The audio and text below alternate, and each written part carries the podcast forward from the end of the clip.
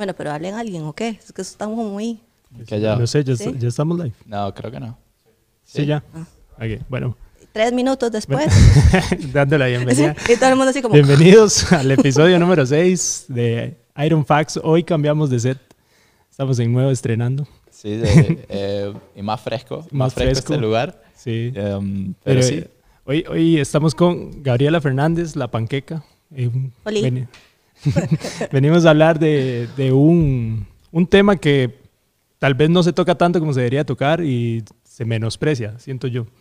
Que a veces eh, se le da más importancia a, a otros y, y creo que es un tema que influye en todo, hasta de la actitud, hasta cómo comemos, cómo nos sentimos y todo. Entonces este, vamos a hablar de las hormonas hoy con la panqueca. ¿Cómo está hoy? ¿Cómo amaneció? Yo amanecí con los ojos cerrados, muchas gracias. no, creo que en realidad vos que dijiste que se sobre subestima, creo que más bien se sobreestima y, y no se comprende bien. Eh, sí, está como muy mal entendido. Pero lo siento al revés. ¿Será? Sí. Bueno, ¿cuál es la pregunta? Me levanté muy bien, estoy aquí, muy tranquila, muy contenta de estar acá. Todo lo que sé hablar, todo bien. No, eh, tocando lo que dice Jorge, las hormonas creo que las personas que llegan a un punto de fitness donde se sienten cómodos y se ven bien, pero no, no se preocupan cómo están por dentro cómo- es. o qué es lo que de verdad está sucediendo a partir de lo que de sus hábitos, de lo que están comiendo y ahí es donde creo que entra podríamos hablar del tema de las hormonas, que no muchos se preocupan por eso, pero es algo que, que sí importa muchísimo. Exacto. Entonces, así, para, para ir entendiendo un poco, como en general, ¿qué sería como todo esto de las hormonas? Y, Ok. ¿Qué es una hormona? Ya, Sí, ¿qué es una sí, hormona? ¿Qué es una hormona? Vamos a ver. Eh, la manera más fácil de, de entender esto es, eh, yo les digo que las hormonas son como los directores de orquesta, ¿ok? El cuerpo es toda una entidad y el cerebro o el hipotálamo necesita eh, pues, controlar a sus, a sus trabajadores, ¿verdad? Entiéndase trabajadores, órganos, células y así. Entonces, las hormonas eh, son como moduladores, entonces a mí me gusta decir que son como directores de orquesta, la orquesta haciendo pues todo el funcionamiento del cuerpo para que todo... Las hormonas son el que que- está haciendo así en la orquesta. Exactamente, es el, ¿verdad? El Es que, tiene la varita y, y está... Exacto, entonces, ¿qué es lo que sucede? Que si todo funciona bien, o la idea es que todo funcione bien, entonces que el director de orquesta esté moviendo la varita y que suene todo bien, o sea, suene la música, Beethoven o qué sé yo. Pero si yo me, me pongo enfrente de una orquesta y empiezo a hacer así, posiblemente suene como, como si estuvieran matando un gato, definitivamente, ¿verdad? Entonces, eh, básicamente, eh, las hormonas son las encargadas, son mensajeros que cuando se ligan a los receptores de las células, ya me voy a explicar cómo es que funcionan, pues entonces dan una señal. Entonces, la manera de entender el funcionamiento de una, de una hormona es, pensemos que tenemos una cerradura y que tenemos una llave. Esa llave puede, eh, la cerradura va a ser el receptor en las diferentes células, ¿ok? Y la llave va a ser la hormona, ¿ok? Entonces, si yo tengo una llave para cierto tipo de cerradura, yo voy a poder meter esa llave en todas las puertas que tengan esa cerradura. Ahora, podemos tener llaves genéricas o podemos tener llaves originales y ese efecto, en donde yo meto la llave y doy la vuelta, puede ser que abro la puerta, cierro la puerta, no pasa nada o hago el efecto contrario, que es quiero abrir pero en realidad estoy cerrando. Entonces, cuando hablamos de las hormonas, estamos hablando de que su mecanismo es que cuando llega a una célula que tiene ese receptor, que es esa cerradura, pues llega y se liga a ese receptor y causa un efecto. Un efecto. sí. Entonces, dependiendo de la causa de ese efecto, tenemos la orquesta que suena muy bonita o el desmadre. O el desmadre. Exacto. Y ahí entra, bueno, entra todo el tema que hay descontroles en, en las hormonas. Entonces, ¿eso se descontrola por enfermedades o también se puede descontrolar por, por cosas que nosotros hacemos? Por las dos. Entonces, creo que lo más, cuando uno piensa en desórdenes hormonales, lo primero que uno piensa, si todos estamos en la comunidad fitness, es, es que no bajo grasa por la tiroides. Es que la tiroides. Entonces, creo que voy a explicar rápidamente como para darte este ejemplo de que la tiroides o podemos tener disfunciones por enfermedad y disfunciones por, yo voy a decir negligencia. Negligencia de uno. Ok. Entonces, Ya, por eh, ¿Qué es la tiroides? Para, no, ya, ya les voy a explicar cómo Ah, la vara. ok, ok. Ah, no Sí, se. Cariño, eh, yo entiendo, porque si no aquí todo el mundo es como, what the hell. No, no, no. a ver, el asunto está así. La torre de control. La torre de control va así. El mandamás de los mandamases, el capataz, el dueño de la empresa, se llama hipotálamo. ¿Verdad? Ese MAE es el que controla todo lo que va a suceder en nuestro cuerpo por medio del... Es el que está como por aquí. Sí, en cerebro, no, en este momento no importa la anatomía. En una, pero sí, está parte, en el en una parte del cerebro, sí. Una parte de Ay, la está como por aquí, no mentira. Entonces, tenemos el hipotálamo. El hipotálamo es el, ¿verdad? el CEO. Abajo del hipotálamo tenemos la hipófisis. ¿Ok? Debajo de la hipófisis vienen lo que son las otras células, que para eh, las otras mm, mm, eh, órganos. Para efectos de nosotros vamos a trabajar, vamos a triangular tiroides. Entonces, la comunicación, esto es una burocracia, así como el, como el gobierno, ¿verdad? Aquí nadie se mueve si no tiene un papel, si no tiene un memo, ¿ok? Entonces, el hipotálamo va a liberar una hormona o le dice a la hipófisis, mae bicho, necesitamos liberar tiroides, eh, hormona de tiroides. Dígale a la tiroides que trabaje. Entonces el hipotálamo le manda un memo a la hipófisis. La hipófisis recibe el memo y le dice, ok, ma hipófisis brete. Ok, ese memo que manda la hipófisis a la tiroides se llama eh, hormona estimuladora de tiroides, TSH. Ok, y la TSH, el memo, ¿verdad? Que es la hormona, le va a llegar a la tiroides y la tiroides lo va a leer y dice, ah, bicho, ah, necesitamos generar más tiroides, ¿ok? Y la tiroides va a producir en la glándula tiroidea una hormona que se llama T4, digámoslo así, ¿ok? La T4 es la forma inactiva de la, de la tiroides, ¿ok? Y a nivel hepático y a nivel eh, intestinal, en un 20%, se reconvierte a T3, que es la, lo que da la función metabólica de la tiroides. ¿Ok? ¿Entendemos el, cómo se llama, eh, cómo funciona la cosa? Entonces, el memo, ta, ta, Ah, del hipotálamo, la hipófisis. Entonces, exacto. El mandamás le dice al subcapataz, bicho, necesito que el obrero brete, y el brete le dice, y el mae, ok. Entonces, ¿cuáles son los dos posibles problemas que podemos entender ahí? Número uno, que el memo que le manda la hipófisis a la tiroides, ¿verdad? Se perdió. Entonces el hipotálamo dice, madre bicho, pero ¿cómo es que la tiroides no me está breteando? Puta, necesito que esta vara. Entonces la hipófisis dice, uy, madre, sí, necesito. Empiezas a meter memos y memos y memos. Y la tiroides nunca recibió el mensaje. que recibió nada. Exacto, ¿Y por qué se le perdió a la hipófisis? porque se perdió. Porque no sabe, Porque- no sabe guardar las cosas. Exactamente, porque la madre no va a Tienen que regañar a la hipófisis. Exacto, está mal, todo mal. Entonces, exacto. Entonces, en estos casos tenemos una disfunción de órgano, porque, o es una, más bien, es una disfunción a nivel de los jefes, por decirlo de alguna manera. La señal no le está llegando a la tiroides. Y en, ese, y en estos casos podemos tener diferentes cosas. Por ejemplo, podemos ser que si estamos en un déficit calórico muy importante, entonces o el hipotálamo deja de mandar memos, ¿verdad? O simplemente la- eh, la- el memo nunca llegó a la tiroides. En este caso podemos tener cuando la TSH está muy alta, entonces la hormona tiroidea, como nunca recibió la orden, pues tenemos un hipotiroidismo subclínico, ¿ok? Ahora, ¿qué sucede si la tiroides recibe el memo, pero no le da la gana de trabajar? Es diferente, entonces ahí vamos a tener un problema de órgano. Entonces podemos encontrar que la tiroides o no produce suficiente T4 o produce demasiada T4. Entonces ahí podemos tener una disfunción de hipotiroidismo, que es cuando no se produce suficiente hormona, y de hipertiroidismo. Entonces, en estos casos, y también puede ser ocasionado, bueno, en estos casos es por un tema de que la tiroides no está haciendo tu- su trabajo. La otra cosa que puede pasar con la tiroides es que ella sí haga, quiere hacer bien su trabajo, le llegue el memo, todo bien, pero ahí mae, resulta que llegan unos ladrones a la oficina y le desmadran todo. Entonces la tiroides perdió el memo y comenzó a hacer lo que le da gana.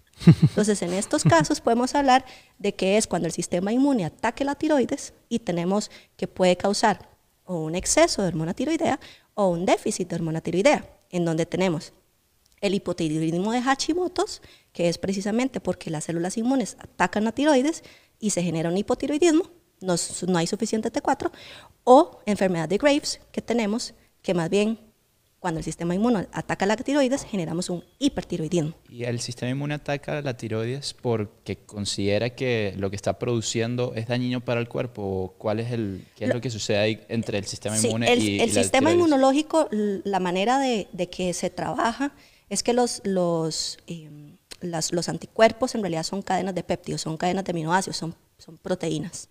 Entonces, hay un, eh, hay un error, por decirlo de alguna manera, en la codificación y hace que lo, cuando está, las hormonas son proteínas. Entonces, cuando hay, eh, ¿cómo se llama?, señales que le dicen a los soldaditos del sistema inmune, ma, ese bicho es enemigo, cuando en realidad es nuestra tiroides. Entonces, ahí está. Entonces, ya tenemos que tenemos tres fallos o como cuatro fallos importantes, ¿verdad? De funcionamiento, ya sea porque el memo no llegó, ya sea porque la otra no hace lo que le da la gana, o ya sea porque lo están atacando. Cuando yo hablo que uno puede causar una disfunción de tiroides, por ejemplo, o diferentes cosas, es por ejemplo que cuando las personas están con un estrés crónico, eh, también puede ser como por enfermedad, pero pensemos en la gente que siempre está a dieta porque quiere perder peso, no duerme bien, entrena demasiado, ta, ta, ta, ta, ta, ta, ta, ta, y un montón, una serie de cosas, lo que vamos a encontrar es que entre todas las cosas, la conversión hepática de T4 a T3 se va a ver eh, inhibida, es decir, no va a pasar. ¿Por qué? Porque el cuerpo dice, y mae, nos, nos, nos- nos vamos a morir, aquí esto es una situación de emergencia, aquí no, la cosa es que te necesitamos, no tenemos reservas, todo va para abajo, ¿verdad? Hay que guardar. Entonces, lo que sucede es que en, en lugar de convertirse de T4 a T3, agarra por otro lado y se convierte en algo que se llama reverse T3, que es T3 reversa, que es como el primo vagabundo de la T3 que no hace nada, solo quita espacio. Entonces, una Estorba nada más. estorba. Mae, espera, el, el estorba. gemelo inútil. Ajá. ¿Verdad? No ese, se me sí, ese resientan. sí lo debería atacar el sistema inmune. Ah, eh, exacto, ese es como mae bicho, o sea, ponete a bretear. Entonces, en estos casos lo que sucede es que tenemos una y- y no es necesariamente esto que estoy que les estoy contando en realidad es una respuesta normal para asegurar la supervivencia.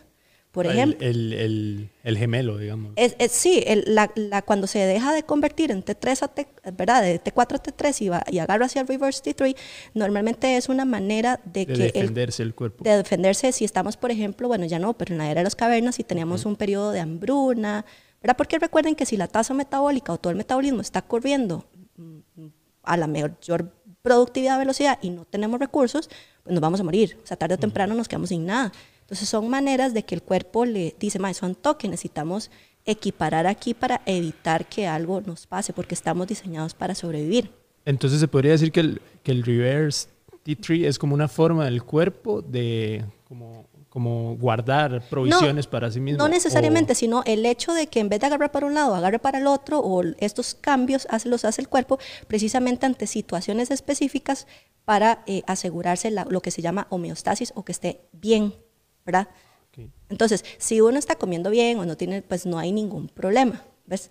Entonces, el tema con esto es que, por ejemplo, algo que está diseñado para asegurar nuestra supervivencia se puede convertir en un factor que nosotros mismos creamos. ¿Por qué? Porque la- el cuerpo, la, digamos, el cuerpo, el hipotálamo no sabe que es que yo quiero tener cuadritos, entonces vivo una dieta de verdad cabrona y no tomo y no consumo nada y entonces además de eso, eh, pues no como carbohidratos y ese tipo de cosas. Y, y ahí, ahí podríamos decir que el, esto es más que todo por la alimentación que se está llevando o también puede ser por sobreentrenamientos y no se está alimentando uno, uno lo que debería Puede ser por falta de sueño, también. eh, sobrecarga, digamos, más allá de lo que el cuerpo es capaz. Porque recuerden que todo, digamos, aquí, todo se conecta, ¿verdad? El cuerpo necesita conectarse y, y decir las cosas y mandar memos y todo eso. Entonces, las respuestas de hormonas, o sea, quién sale y quién entra y quién hace tal cosa y quién otra, lo determina, digamos, de alguna, no voy a decir necesariamente el hipotálamo, pero de acuerdo a las condiciones, se van a decir, Mae, vaya usted, haga el brete o vaya usted, haga el brete. ¿verdad? Entonces, si nosotros tenemos unas condiciones en donde estamos, entre comillas, el cuerpo toma malas decisiones por el ambiente que le estamos dando, algo que, es, que realmente no es malo, que es algo normal, que pueda pasar en ciertas circunstancias, se vuelve negativo. Entonces, por ejemplo, si usted no duerme bien, siempre está dieta, está entrenando durísimo, está haciendo un montón de cosas, en lugar de tener un ambiente, ¿verdad?, en donde todo funcione bien, vamos a tener un ambiente en donde todo funcione mal. Es como tener, por ejemplo, un buen administrador de una empresa y un administrador muy malo, en donde Hay un, hay un desbalance bastante grande a nivel hormonal. ¿Creerías que las hormonas pues, eh, son un factor importante para el estado de ánimo de las personas?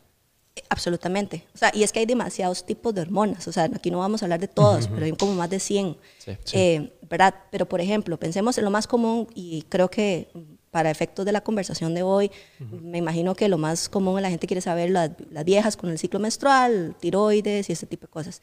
Entonces, pensemos otra vez en el tema del hipotiroidismo, que es cuando no tenemos de alguna manera, el hipotiroidismo definido como palabra es cuando no hay suficiente cantidad de T3 libre en el cuerpo, que son las que nos dan la función ¿verdad?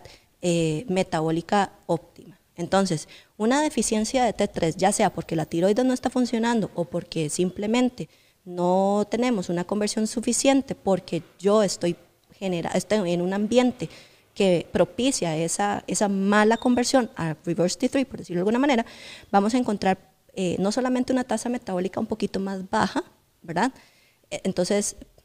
E, entonces, la, diferencia son como, no sé, 50, 100 calorías, es una tontera. Entonces, tampoco es que yo me engordé por, por, la, por, la, por, la, por la tiroides. pero pero si hay niveles. Pero sí te voy a explicar cómo es que funciona y para contestarle a, Gustavo. Entonces, lo que sucede con T3 particularmente es que además, si hay una deficiencia de T3, vamos a tener síntomas de depresión entonces yo no me voy a sentir bien, ¿verdad? No me voy a sentir con ganas de hacer nada, me voy a mover más lento, me voy, a sentir deprimido, ¿verdad? Y no es como, ay, me voy a cortar las venas. Y nadie se ofenda, ¿verdad? O sea, porque es que yo hablo así. Entonces, maduremos, ¿verdad? ya más de una vez me han querido, ¿verdad? Entonces, yo hablo así, pero no es ofensa. Entonces, digamos, es un tema de que si yo, por ejemplo, estoy como Ustedes han visto todos, desde si ustedes se acuerdan desde cuando uno era un huila, ¿verdad? Y ustedes se acuerdan lo que ustedes más querían, por ejemplo, y su papá le regalaba aquella bicicleta y uno, entonces uno brincaba de una pata o uno cuando se enamora por primera vez y el otro le da pelota y uno es verdad y, anda, y uno siempre anda feliz. Entonces, esa felicidad o ese que también es derivado, digamos, producto de hormonas, ¿verdad? O de acción de hormonas. Entonces uno como que se mueve más y quiere hacer más cosas y esto y el otro y está motivado y pero cuando uno le, la terminan, ¿verdad? O cuando la bicicleta se rompió, o cuando, ¿verdad? Uno como que no se mueve mucho, se siente como apático, ese tipo de cosas. Entonces, si tenemos un nivel bajo de T3, por ejemplo, vamos a sentirnos como sin ganas de hacer nada, ¿verdad? No voy a decir tristes, pero como, apáticos, como achantados, exactamente. Entonces, ¿qué es lo que pasa? Que de alguna manera, y ahí es donde vamos a hablar de por qué la gente dice que por qué aumento de peso si tengo hipotiroidismo. Si bien es cierto, la diferencia en tasa metabólica ya está estudiado que no es tanta, ¿verdad? Lo que sucede es que si yo no me muevo mucho porque estoy achantado, no me dan ganas de hacer nada, soy más propenso, número uno, a comer de más, número dos, ¿verdad? No tener la suficiente cantidad de actividad física y nosotros, entre comillas, gastamos energía hasta parpadeando, hasta cuando estoy hablando. No es lo mismo que yo estoy así, ¿verdad? Ah, es como, y entonces las hormonas, ¿verdad? es diferente. Y aparte de eso, el hipotiroidismo tiene algo muy interesante.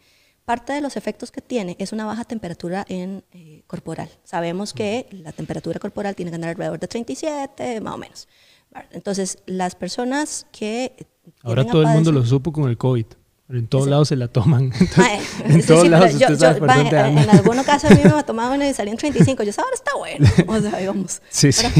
Entonces ya ayudó mucho, pero digamos, teóricamente uno puede, tiene que tener cierta temperatura. Entonces, cuando uno tiene hipotiroidismo, la temperatura corporal tiende a ser más baja, que está bien, o sea, es, es parte de los... Sin embargo, eso tiene dos cosas. Cuando la temperatura corporal es más baja, ¿verdad? Quiere decir que nosotros, bueno, producimos menos calor, número uno. Y segundo, hay un cambio en, eh, bueno, gastamos menos calorías y a nivel de gasto energético, el gasto cardíaco, también hay una baja en la presión y el cómo se maneja el sodio a nivel de, eh, digamos, de órganos, ¿verdad? Entonces, lo que sucede es que la persona, el, el cuerpo o el corazón tiene que, es interesante, bombea más lento porque está como como apagado, número uno. Entonces, lo que pasa con esto es que la presión tiende a ser un poco tal vez más baja, aunque tal vez no lo sienta la persona, y eso hace que la filtración glomerular a nivel renal, es decir, la tasa de filtración de la sangre no llegue con la misma potencia y entonces tiene que haber una redistribución en la captación de sodio para poder equiparar esa baja en la presión. O sea, lo que estoy diciendo es que uno se hincha porque retiene agua. Ah, ok. o sea, todo eso que nos acabas de Todo es exacto, es, eso. Uno empieza a retener agua. Exactamente. Entonces, además de eso, eh, y, no solamente esa retención de agua, sino que además ese líquido, ¿verdad? Eh, se combina con una sustancia o unas mm, algo que se llama glicoproteínas, que son compuestos que son como gelatinosos, que tienden a jalar agua y son como, piensen que es como una gelatina que se va acumulando por debajo de la piel, pues, a nivel subcutáneo. Eso se llama midexema. Entonces, no solamente retiene uno agua con el término que uno crea que retiene agua, digamos lo que todo el mundo entiende como retención de agua, sino que también esta acumulación de glicoproteínas que se da precisamente por este tema en la tasa de filtración glomerular hace que pues, se aumente más el problema. Entonces uno se ve como hinchado y ese tipo de cosas.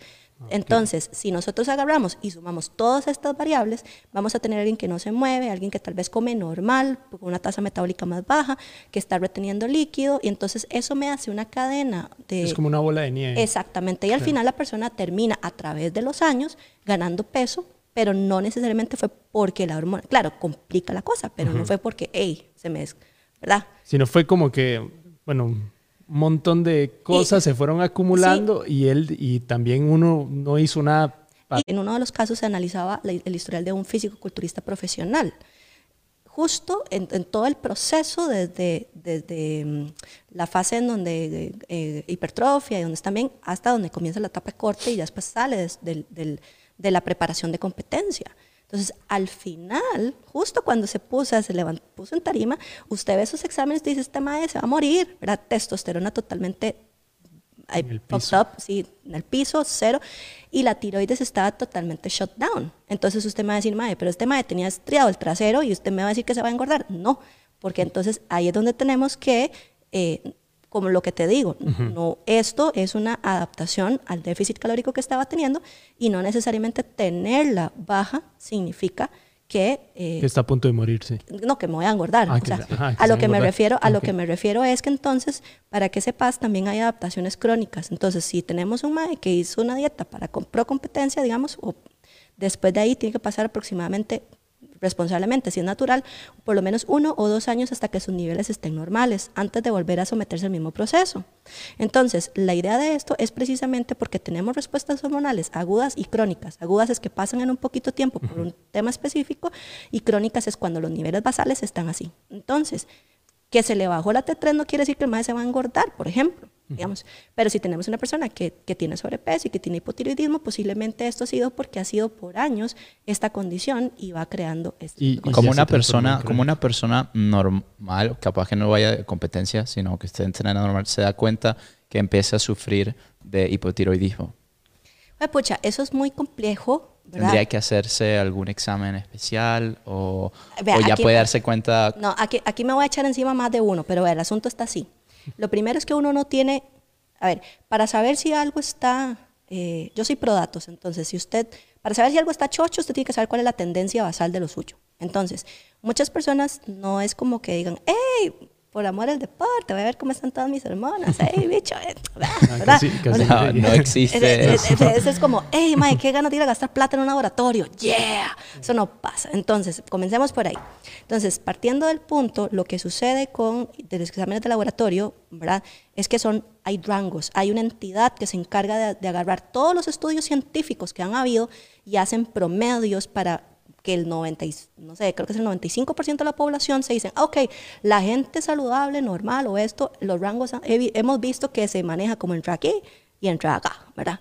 Pero no necesariamente significa que para cada persona ese rango es el, el, el óptimo funcionamiento. Debe ser individualizado a la persona. Entonces, para eso, primero que todo, lo, antes, porque antes de que todo el mundo salga corriendo al laboratorio, lo importante es saber cuáles son los niveles basales de una persona. Y eso solamente se logra si usted lleva una tendencia por lo menos durante un año, dos años, cada tres meses para ver cómo está. Vamos, para ver cuáles son sus niveles. Dicho eso, ¿verdad? Usted puede, y si está demasiado fuera del rango de imagen, o sea, no hay quite, ¿verdad? Pero hay personas que pueden estar como cerca del rango inferior y resulta que necesitamos un poquito más arriba. Ahora, el tema con el hipotiroidismo es que dan síntomas demasiado generales. Entonces, de repente usted puede sentirse como deprimido y pueden decir, bueno, es que de repente es porque, ay, tiene mucho estrés. O empieza a decir, ma, es que me siento como, como reteniendo líquido, ma, está loca, o sea, está demasiado loco, ¿qué le pasa? O es que, ¿me entendés? O uno dice, ay, estoy chantado, eh, debe ser, ¿me entiendes? Entonces, cuesta mucho. Es como, como lo que pasa con el, con, el COVID, que, que, tiene síntomas, que se puede ser un montón de cosas diferentes. Es, exactamente, y, y, digamos, si la persona puede tener, ver una tendencia de aumento de peso, sí, pero no es como que uno aumente ¿verdad? Tiene que haber como otro, un desorden demasiado grande como para decir. Es, muy, sí. es progresivo, pero a pasitos cortos. No sabes que puede ser un problema hormonal, sino dices, ah, me- capaz me comí una pizza y bueno, engordé un poquito. Eh, exactamente, porque no es como que usted diga, uy, madre, si engordé 7 kilos en un mes. O sea, usted dice, ¿what? ¿Esto qué era?" Sino que, ¿verdad? Y eso, como el estilo de vida de nosotros cambia tanto, usted puede o no asociarlo, digamos. Y el problema de todo esto, y aquí es donde me voy a echar encima a todo el mundo, es que aquí los, el 90% de los endocrinólogos, cuando usted va a, a revisarse la tiroides, le mandan solamente los niveles de TSH, porque la TSH, ¿se acuerdan el memo que se perdía? Ajá. Ok, la TSH es el memo que se pierde. Entonces, como yo les expliqué, podemos tener una disfunción de que la tiroides está haciendo de las suyas por medio de ese memo, pero puede ser que el problema esté en la cantidad de hormona de actividad metabólica, o sea, la T3, y no necesariamente sea por el memo, sino que tengamos otra cosa que nos esté afectando, que tengamos un, un hipotiroidismo, pero no asociado al, Al TSH. TSH. Exactamente. Ah. No, por lo del sistema inmune o... pero es que lo, lo, lo de sistema inmune no hay, no hay quite porque hay anticuerpos. Entonces usted, por ejemplo, el, el tema es que si usted se va a- a- pues iba a decir, a testear tiroides, son por lo menos cinco lecturas las que, bueno, cinco, son cinco lecturas las que usted necesita. Necesitamos TSH, T4, yo prefiero total o libre, libre en realidad, porque la, la- hay otra hormona que se llama la hormona ligadora de hormona tiroidea, que es como, sí, sí, es que eso, eso es así, o sea, todo es una burocracia. Entonces, esta madre agarra a, la- a- a las hormonas. a la hormona T3, ligadora eh, de hormona tiroidea. Exacto. Entonces la madre es como que usted se liga, ¿verdad? Ajá. Es como una elvira a las hormonas. Entonces la bicha se liga a la, T, a la T4 o a la T3, bueno, a la T4 y no la deja bretear. Entonces, eh, el tema es que la T3, la T4 libre mide todo lo que está ligado y lo que no está ligado. Pero lo que da actividad metabólica solamente es la T4 libre. Bueno, entonces, bueno, entonces T4 libre, T3 libre, que nos dice cómo está la cosa, y si viene siendo tiroides o otra cosa, y lo que son los anticuerpos. Con los anticuerpos usted se da cuenta si es un tema inmunológico o no. Con la TSH podemos saber, podemos sospechar que puede ser un tema de tiroides, pero la que nos da si nuestro metabolismo está bien o mal, no decir bien o mal, pero digamos que, que algo está pasando, es la T3 La libre. T3. Libre. No el vago. No el T3 reversa. Ok. Exacto. Es más, aquí no se hace, digamos, aquí tienes que mandar, la- la- para hacer el reverse T3 en Costa Rica, el laboratorio lo tiene que mandar a Estados Unidos. No se hace Aquí aquí. nos- no porque no hay el, la, el- Seguramente o sea, no hay- la, máquina que, sí, que le hace. posiblemente. Ah, ok. Y cuando una persona, o sea, cuando te- tenemos problemas ya hormonales porque por nuestras acciones, por decirlo, que Ujú. estamos comiendo mal, o estamos siendo muy sedentarios o cosas así, llega, ¿en qué momento se- eso se puede llegar a convertir en crónico? O sea, podemos llegar en, en realidad a, a- a- a joder el, Ujú. el- todo el sistema endocrino. Pues das- es- es- sí, o sea, ¿verdad? Porque lo que pasa es que uno Si no pasan puede... muchísimos años, por decirlo así. o Bueno, sea, podría- un ejemplo podría o por una disfunción en los receptores de insulina, ¿verdad? Y eso podríamos pensar que esa disfunción en realidad tiene que ver con inflamación. Entonces, a Ok. nivel, pues, por decirlo de alguna manera, a usted se le juegan otras cosas, pero no es como que se va a engordar o, o ese tipo de cosas. Sí. Y la, em, no sé cuál es la palabra, sí, el, el origen en realidad no tiene que ver. Ahora, si usted come demasiado mal y es sedentario, lo que va a hacer es que vas a aumentar de peso. Al aumentar de peso, que vamos a tener? Una Inflamación. crónica. Y esa inflamación crónica, ahí sí me va a empezar a alterar todo lo que son los funcionamientos de las células y de- desencadena en una diabetes. Entiendo. Y el, ok, entonces ahí sí. Ahora, el tema de crónico o de que se joda mucho, pues eh, sí, por ejemplo, hay, esto se ve, voy a usar como ejemplos que tal vez que todo el mundo pues, conoce, porque, o sea, puede ser un- hasta un toque de lotería, resiliencia de cada persona, genética, condiciones ambientales.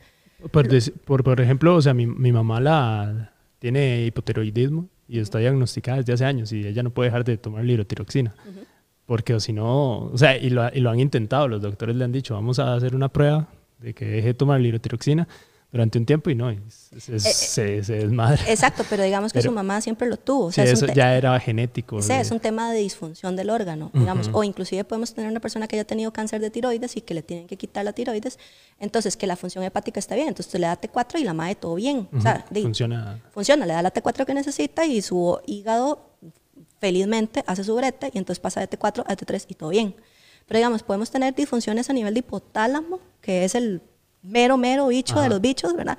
Por, eh, por ejemplo, condiciones que se someten, y digo, no siempre es el caso, más que todas las viejas que tienden a ser más susceptibles en este tipo de temas, y no por, por nada, sino porque hormonalmente funcionamos muy distinto a los varones eh, las chicas que se dedican mucho a competencias de fitness, físico-culturismo y ese tipo de cosas, que no utilizan anabólicos o tal vez, ¿verdad? Podemos encontrar que hay muchos casos en donde tenemos una disfunción de hipotálamo por todo el estrés al que se someten, tanto en dieta y en ejercicio, para lograr un porcentaje de grasa que va en contra de la naturaleza del género femenino. Digo, no lo digo en mal sentido, ahí a todo el mundo nos encantaría tener las, ¿verdad? las venas y los cuadritos, pero de genéticamente no siempre es el caso. Sí, genéticamente estamos corriendo contra, contra corriente, por decirlo así. Eh, sí, lo, que pasa es que también, digamos, la distribución de grasa en hombres y mujeres o el cómo funciona es distinto. Digamos, voy a decir algo como, va a sonar muy machista, pero no es machista, por favor, nadie se ofenda. Pero digamos, a nivel biológico, ¿verdad? El MAE lo único que tiene que hacer es poner espermatozoide. Ese es su brete. O sea, es verdad, entonces si, si hay una, un diluvio y, no hay más, con, solo uno, ya, ¿verdad? La, naturaleza dice, estamos cubiertos, bichos. Pueden morirse todos los demás. Las mujeres es diferente, porque en la mujer recae, digamos, la supervivencia de la especie, porque nosotras somos las que llevamos el feto, ¿verdad? Entonces, la naturaleza va a hacer que a cualquier costo ese feto tenga que nacer, ¿ya? Entonces, nuestras hormonas están o sea, la función de nuestras hormonas es asegurar de que se dé el embarazo y se llegue a término y que el bebé nazca. ¿okay? Entonces, el patrón de distribución de grasa, por ejemplo, la manera en que funcionan las cosas es distinta. El varón, por ejemplo, por el tema de la testosterona, eh, tiende a tener menos grasa subcutánea, por ejemplo, ¿verdad? Y su, voy a decir, patrón de engorde tiende a ser en la zona media. ¿Por qué? Porque en los tiempos de las cavernas eran los maestros que se iban de casa, por ejemplo, ¿verdad? A traer el búfalo, el bicho, lo que sea que se iban a comer, ¿verdad? Entonces, eso es un tema de protección de órganos para preservar la temperatura interna del core. En cambio, si nosotros las mujeres, entre comillas, nos engordáramos a nivel visceral como lo hacen los varones, en un posible embarazo eso es un peligro para el feto. Entonces, ¿dónde si se no hay suficiente espacio eh, para que el feto eh, Exacto. Entonces, ¿qué dice? espacio ahí. Entonces todo va a la bodega. ¿Y dónde la bodega? Y las, las traseros, ¿verdad? Entonces las mujeres con un patrón hormonal típico, vamos a tener de los senos y las nalgas y las caderas y, ¿verdad? Y también la celulitis y ese tipo de cosas. Entonces, si yo ahorita lo que quiero es competir en fisicoculturismo, de alguna manera yo voy a ir en contra de la programación biológica que tiene mi cuerpo y eso puede generar un montón de factores a largo plazo. Que es ahí en donde se hacen todos los en donde sufren más desórdenes hormonales. Un montón, además que la presión social. Pero ahí sí también hay algo, o sea, muchas veces los hombres pensamos que estamos como libres de los ah, desórdenes hormonales. O sea, que todos, eh, muchas veces se piensa eso, de que, ah, no, es que... Eso solo le pasa, a, las le pasa a las mujeres o con la menstruación y todo esto, ¿verdad?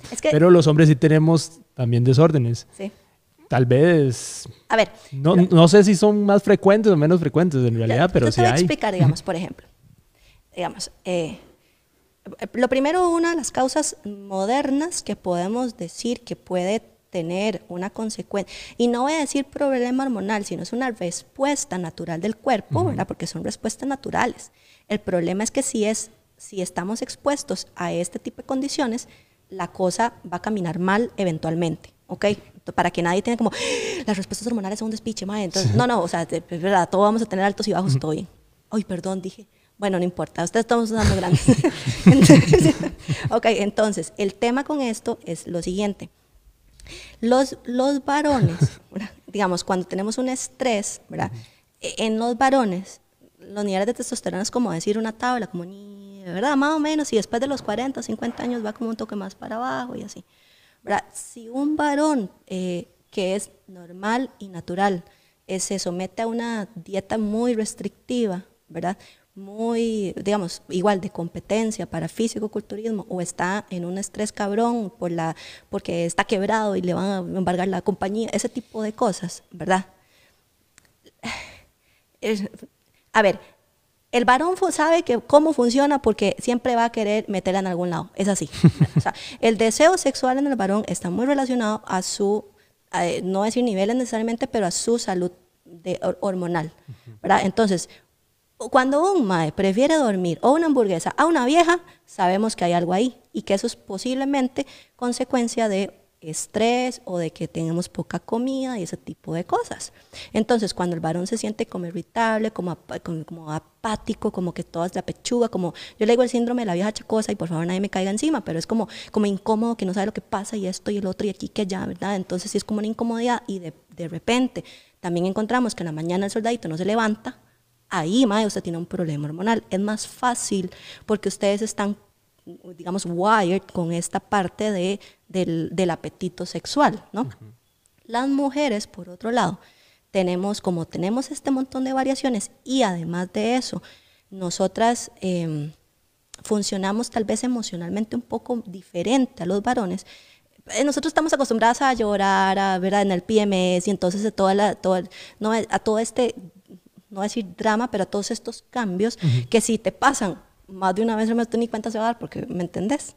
La única manera tal vez de, de saberlo, así como si el varón, digamos en la mañana, no amanece con una erección, si a la mujer no tiene su periodo de manera eh, regular entre 28 y 35 días, pues ahí uno puede decir, mae, algo anda mal. Pero ¿cuál es el problema? Que las maes toman anticonceptivos.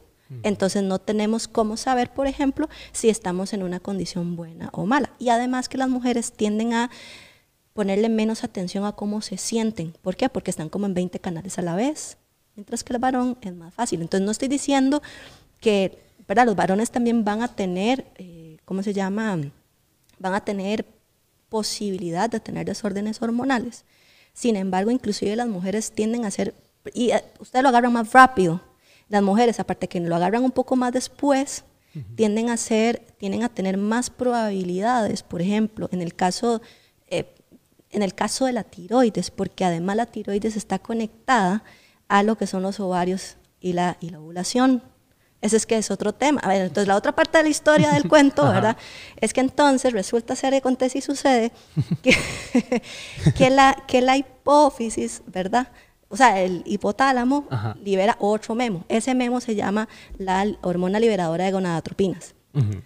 Esa memo le llega a la hipófisis y la hipófisis manda otros dos memos, que es la folículo estimulante y la leutinizante. Estos dos memos le llegan a los ovarios. ¿ok? La leutinizante también le llega a los, a los varones a, las- a los testículos. Pero para efectos de las mujeres llegan, digamos, a los ovarios. Estas dos hormonas son las encargadas de hacer que, la mae, eh, que, el, que el ovario eh, madure el folículo y que haya ovulación. A partir de la ovulación es que entonces se libera el óvulo por aquello que vaya a ser fecundado y viene la segunda parte del ciclo menstrual. Y usted me dice, "Mae, o sea, aterrice, mija. Yo, ya la voy a aterrizar, pues que todo tiene que tener sentido. Entonces, Bueno, está buena la explicación para entender. Exacto. Entonces, cuando uno llega, ¿verdad? Y se libera el bichillo, ¿verdad? Y sale el óvulo. Y dice, ¡Ey! Espermatozoide, aquí estoy. Vamos a hacer fiesta. Pero ahí resulta que nadie llega, ¿verdad? En ese momento, el cuerpo dice, ok, el soldadito salió mal, necesitamos preparar aquí la vara porque el amor, ¿verdad? Puede pasar en cualquier momento. Y entonces necesitamos tener, ¿verdad? Un ambiente propicio para que si hay aquí...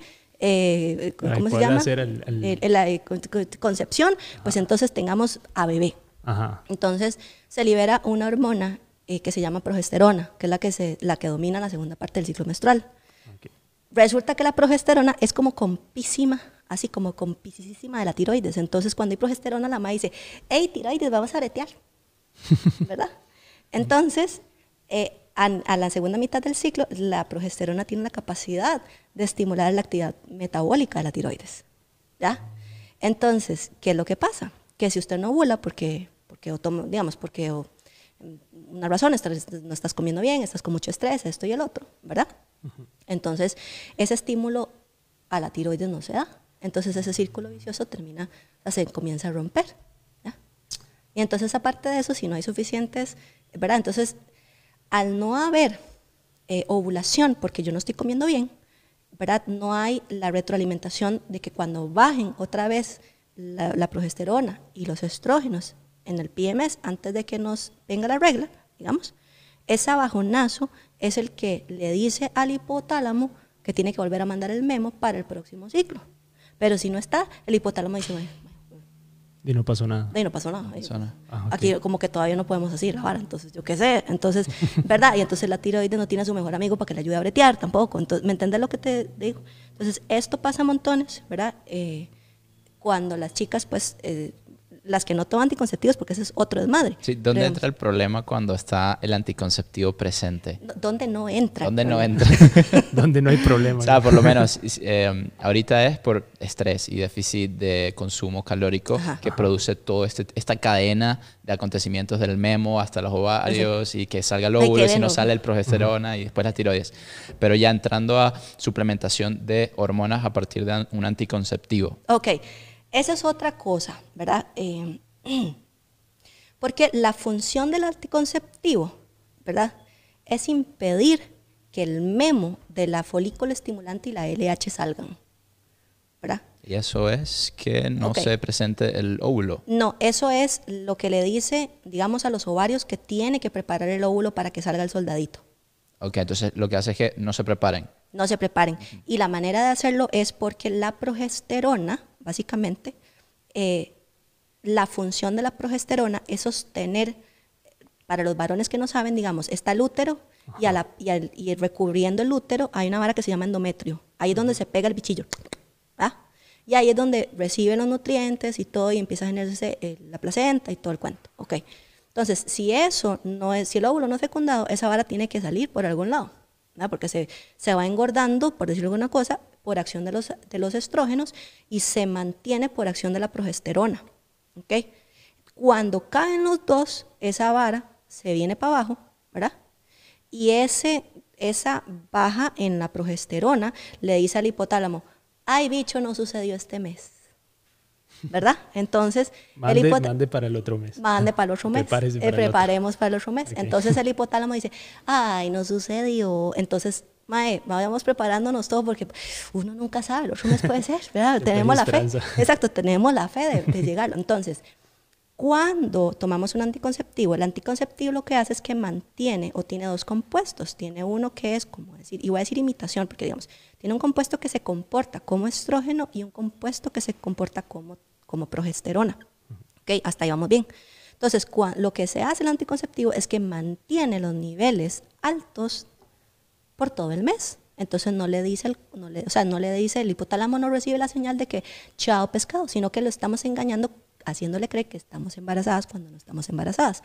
Entonces al no liberarse leutinizante ni folículo estimulante no se da la ovulación, no se da todo esto que le estoy diciendo. Entonces hasta ahí uno dice, ¿y dónde está el problema? ¿Ok? Entonces tenemos muchos problemas. El primer problema y más importante, y aquí es donde, donde hay un, bueno, eh, hay un montón de cosas, es que yo les, ¿se acuerdan que yo les conté que las hormonas son como llaves y que abren diferentes cer- cerra- cerraduras? Bueno, yo le voy a decir, estamos en adultos, ¿verdad? Yo le voy a decir que la progesterona es como decir, como la, la, la putilla del barrio, ¿verdad? Porque la MAE se liga, o sea, la- se liga a cuatro receptores. ¿verdad? O sea, es una llave que abre cuatro diferentes cerraduras. Ustedes me van a entender cuando les diga eso. Entonces, lo que pasa con eso es que no importa que se ligue, sino es el efecto, si abre o cierra la puerta. Entonces, la progesterona, de verdad, se liga al receptor estrogénico, al receptor de progesterona, al receptor androgénico, que es el que se li- se liga a testosterona, y al receptor mineralocorticoide y glucocorticoide. Son cinco, perdón, imagínense, ya le agrego uno más. Son cinco, no son cuatro. Entonces, el estrogénico es donde se, se liga el estrógeno. El andrógeno es donde se liga la testosterona. El mineralocorticoide es donde se liga la hormona antidiurética. Y el glucocorticoide es donde que se liga el cortisol. ¿Ok? Entonces, ¿qué es lo que pasa? Que la progesterona de verdad se liga al estrogénico, pero no pasa nada, ni fu ni fa. Entonces, lo que hace es que mm, inhibe, ¿verdad? La acción de los estrógenos, pero eso tiene que ver ya tal vez como efectos de entrenamiento y masa muscular y tal. Pero bueno, entonces no pasa nada. Ahí nada más le quita el campo al estrógeno y no lo deja bretear. Lo mismo pasa con el androgénico. Le quita campo a la testosterona y no la deja bretear. Al receptor de progesterona, sí, bien, todo bien, activa y hace todos los efectos que necesitamos que, que haga, buenos o malos, o buenos y malos. Al mineralocorticoide, perdón, al gluco, sí, al mineralocorticoide, lo que hace es que lo inhibe también. El glucocortico, el mineralocorticoide es el donde está la hormona la aldosterona, que es la hormona antidiurética. Entonces, cuando le quita el campo a la hormona antidiurética, nosotros las viejas no retenemos líquido. Y el, eh, el, el, sí, el glucocorticoide, que es el del cortisol, da una señal leve de estrés. O sea, digamos, no es, no es relevante, lo que me refiero es que da una señal leve.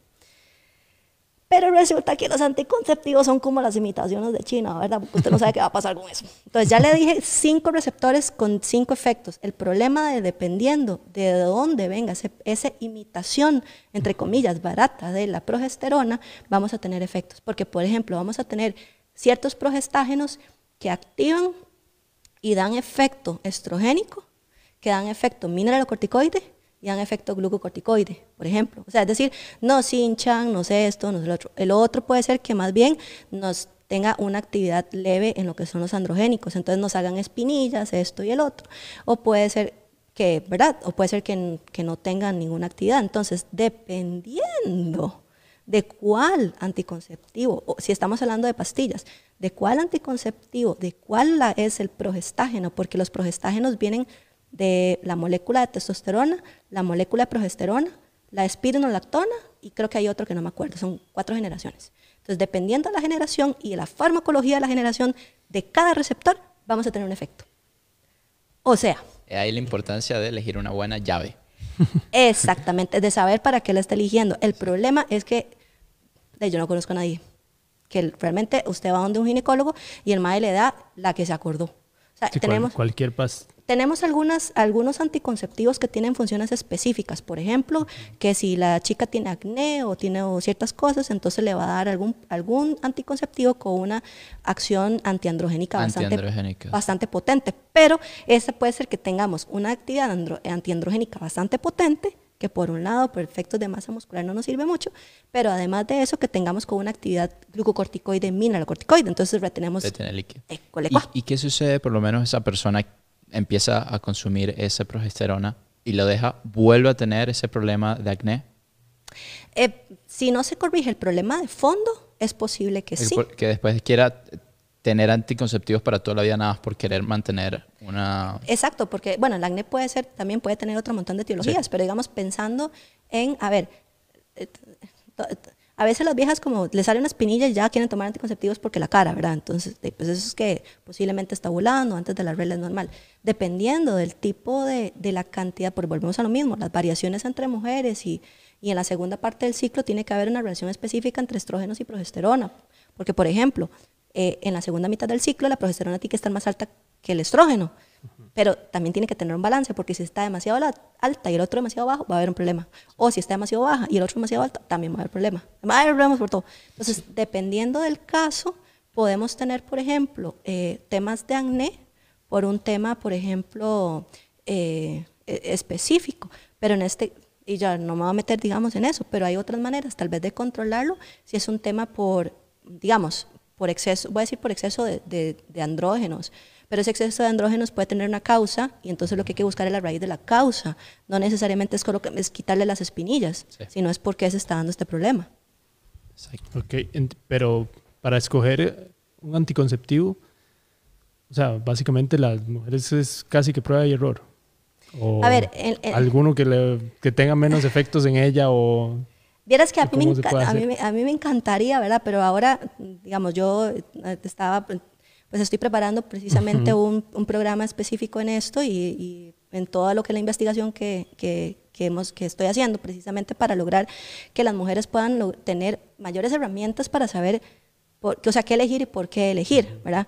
Porque lastimosamente, digamos, cuando, digamos, una cosa es la función de anticoncepción, y otra cosa es la función fisiológica en deporte, por ejemplo. Entonces, muchos ginecólogos no tienen por qué saber todo lo que son los efectos, por ejemplo, en la síntesis proteica o en las adaptaciones al entrenamiento de ciertos progestágenos, porque en realidad tal vez no es su scope, o sea, no, está dentro de su ámbito de estudio, no tiene por qué estarlo, digamos.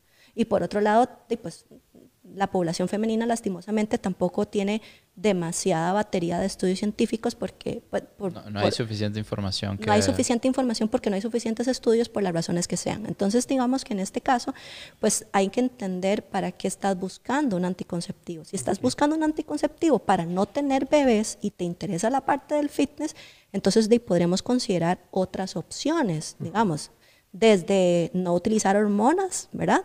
Hasta tal vez en algunos casos lo que se trabaja a nivel local es un dispositivo intrauterino que se llama Mirena, que lo que hace es que libera un poquito de un progestágeno en muy baja dosis que teóricamente trabaja nada más a nivel local. Entonces no estamos teniendo la circulación sistémica de las otras dos hormonas, ¿verdad? O sea, porque si yo me pongo a hablar de, la, de los desmadres hormonales de los anticonceptivos aquí, ¿verdad? Sí, pero, pero digamos, entonces esa sería una opción. Ahora, si vos me decís, lo que pasa es que yo tengo endometriosis y tengo una condición específica en mi útero y necesito que mantener eso, esto, pues definitivamente vamos a necesitar un progestágeno con una, eh, con una alta eh, función anti, antiendometrial, digámoslo así. Entonces, de ahí, al, ¿verdad? A la pobre de los pastores, si ese específico, digamos, si ese progestágeno me va a ligar todos los demás receptores de, digamos, de andrógenos o, lo que, o, o me va a generar, pues en algunos casos, una actividad mineral- mineralocorticoide y tú vas a retener líquido, porque es un tema de salud, por ejemplo. Entonces, siempre es importante valorar por qué voy a tomar un anticonceptivo. Vea, porque después de todas las viejas dejan de tomar anticonceptivos y me Sí. echan las culpas a mí. Sí. Yo, vea, aquí si la tasa de natalidad aumenta. Exacto, sí, exacto. Eso no se trata de, ¿verdad? que por lo menos si la persona o la mujer quiere a un anticonceptivo que le sirva también para un aumento de masa muscular, síntesis proteica, ¿cuál sería el proceso correcto a hacer? Ok, a ver, entonces, de, lo, de, de todas las, las cosas, lo que primero que tenemos que entender es que la progesterona natural o la progesterona tiene una función catabólica en el músculo. O sea, nos- es- Completamente lo opuesto de lo que Sí, está entonces, buscando. nosotros pasamos, nosotros, ojo, nosotros pasamos de tener una actividad, entre comillas, catabólica, una o dos semanas al mes, tal vez, digamos, de manera natural, a todo el mes. Entonces, ahí ya estamos cagadas. Sí. Entonces, número uno, entonces, pensando en que todavía, como tenemos esta imitación, que podemos tener diferentes efectos en los a receptores androgénicos, entonces podemos tener, digamos, eh, hay diferentes generaciones. Entonces tenemos lo que es la primera, la segunda y la tercera. Entonces, de todos estos, la idea es tener una actividad androgénica más o menos moderada, porque si no me a dar un montón de espinillas. Entonces, en ese caso, aunque no es lo mejor, si usted tiene que escoger el menos peor, sería un, progestágeno de segunda generación. Ahorita no, no me acuerdo ni los nombres, eso sí está en mis programas. Es un progestágeno de segunda generación, de manera que tengamos. Alguito que tenga baja dosis y ojalá que sea monofásica de 21 días. Entonces quiere decir que vamos a tener, pues por lo menos algo que no me va a impedir tanto el aumento de masa muscular, ¿verdad?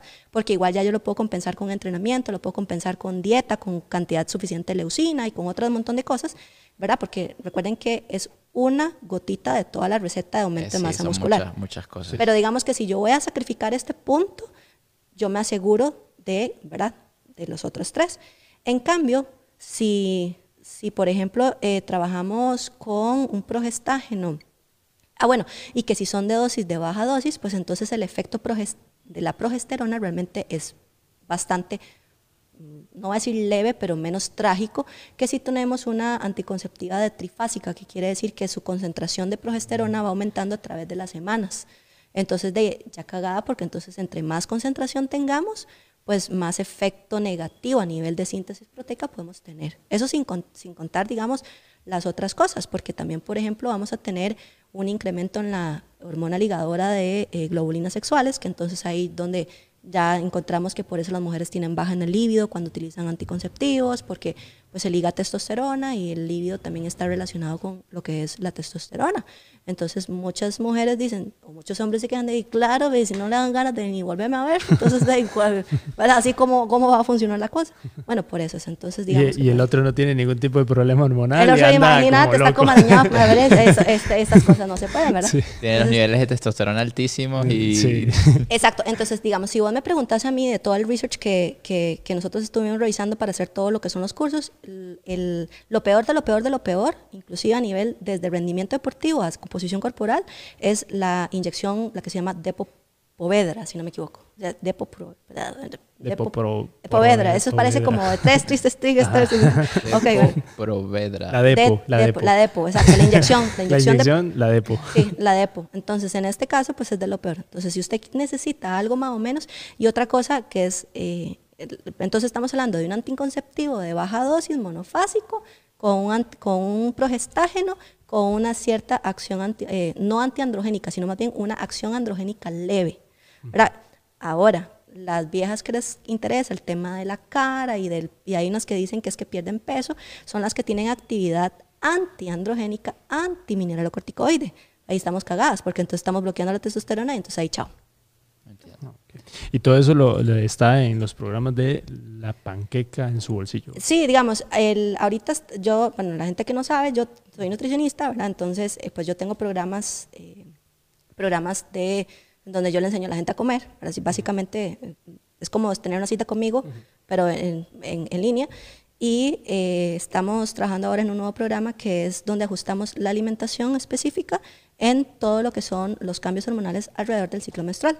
Porque muchas mujeres no saben, por ejemplo, inclusive cómo adaptar el entrenamiento o el ejercicio A su la- ciclo. a- a su ¿Cuáles son los mejores momentos Ah, para...? Exactamente, para poder entrenar duro, para en qué momento descansar, en qué momento programar ciertas cosas y además muchos de los famosos síntomas del síndrome premenstrual se pueden, o sea, son básicamente consecuencia de este de estas balances o esas alteraciones en los niveles hormonales.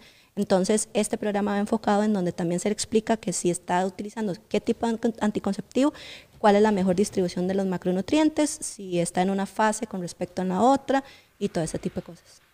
De una manera práctica, eso no es un, ¿verdad? Es que tal vez para que no se asusten, si se meten al va a ser como muy sencillo, no va a ser como esto que les estoy contando, digamos. O sea, que estamos hablando un poco más técnico, pero ya- Sí. ya es... Va a ser súper digerible Vamos y a es- hablarlo más como, como lo estábamos hablando en la, de parte, los... en la parte práctica, exactamente. Sí, sí. Es como que la chica puede entender que si le da esta hambre incontrolada o solo ganas de chocolate, ¿qué tiene que hacer? O si, por ejemplo, se encuentran que antes de la regla, ¿verdad? Es- se sienten que, o sea, que se sienten como muy fuertes en ciertas semanas y que después todo les duele o no quieren entrenar y todo les sale mal, entonces que entiendan que es algo, o sea, que por qué pasa y qué es lo que se tiene que hacer, porque es trabajar con las hormonas y no en contra de ellas. Es, fl- es fluir con el, con el ciclo. Exactamente. Claro. Sí, la- y la alimentación me imagino que ayuda mucho también a controlar todos estos desórdenes hormonales. Eh, Pues no, eh, entender que eh, no es un desorden, sino es un cambio no- Bueno. normal. Pero sí la idea es entender, por ejemplo, exacto, de dónde vienen las ganas de chocolate o Ok. por qué me da esto y cómo lograr, aparte de entenderlo, lograr mitigarlo. No es que se, no es quitarlo ni nada por el estilo, sino es Bajarlo un poquito ahí. no, es saberlo llevar, es Ok. entender, digamos, qué hacer para poder, digamos, para poder que todo vaya en orden. Hay muchas chicas, por ejemplo, que tienen eh, muchos dolores o mucha inflamación o una retención de líquido excesiva. Entonces, si uno sabe por qué es que funciona, digamos, si uno sabe qué es lo que ocurre, ¿verdad? Bueno, ¿verdad? Entonces yo les puedo dar las herramientas a ellos para decir, bueno, que antes de esto, vea, usted chiquillas, la receta va a ser así. Vamos a hacer esto, vamos a hacer esto, vamos a hacer esto y usted va a estar en todas. Esa es la idea. ¿Cuál sería entonces em, para el entrenamiento de una mujer el mejor momento para em, tener un entrenamiento que sea favorable para el crecimiento de masa muscular? Ok, entonces, lo primero es lo que ya les dije. Bueno, primero, tenemos dos hormonas predominantes, estrógenos y progesterona. Sí. ¿ok? Los estrógenos, o sea, ambos tienen cosas entre comillas positivas y negativas. Desde el punto de vista de entrenamiento, los estrógenos son, tienen una función de alguna manera antiinflamatoria, la recuperación es más rápida, eh, vamos a tener una mm, síntesis proteica o, o digamos, sí, una mayor síntesis proteica o una síntesis proteica estimulada, por decirlo de alguna manera, ¿verdad? Eh, entonces todo nos va a doler menos, eh, el endurance va a ser más alto. Entonces ahí es donde, por ejemplo, usted puede poner a un mae 10 de 10 de squats al 90% y matarlo y la vieja bretea al 90% y al día siguiente está como sin nada y uno dice, mae, what the fuck, ¿verdad? Es, eso se llaman estrógenos, papi, entonces, ¿ok? Entonces, por ese lado, vamos a tener como esos efectos positivos y justo an- o sea, antes de la ovulación, donde además de eso tenemos la testosterona, entonces ahí vamos a estar más fuertes. Entonces, el, el pico de estrógeno viene antes de la Antes de la- ovulación. Exacto. de la evolución. Es como una montaña rusa, entonces con la regla no hay nada, Ok. ¿verdad? Viene a poquito, de a poquito, de a poquito, sube un toque, baja, ovulamos.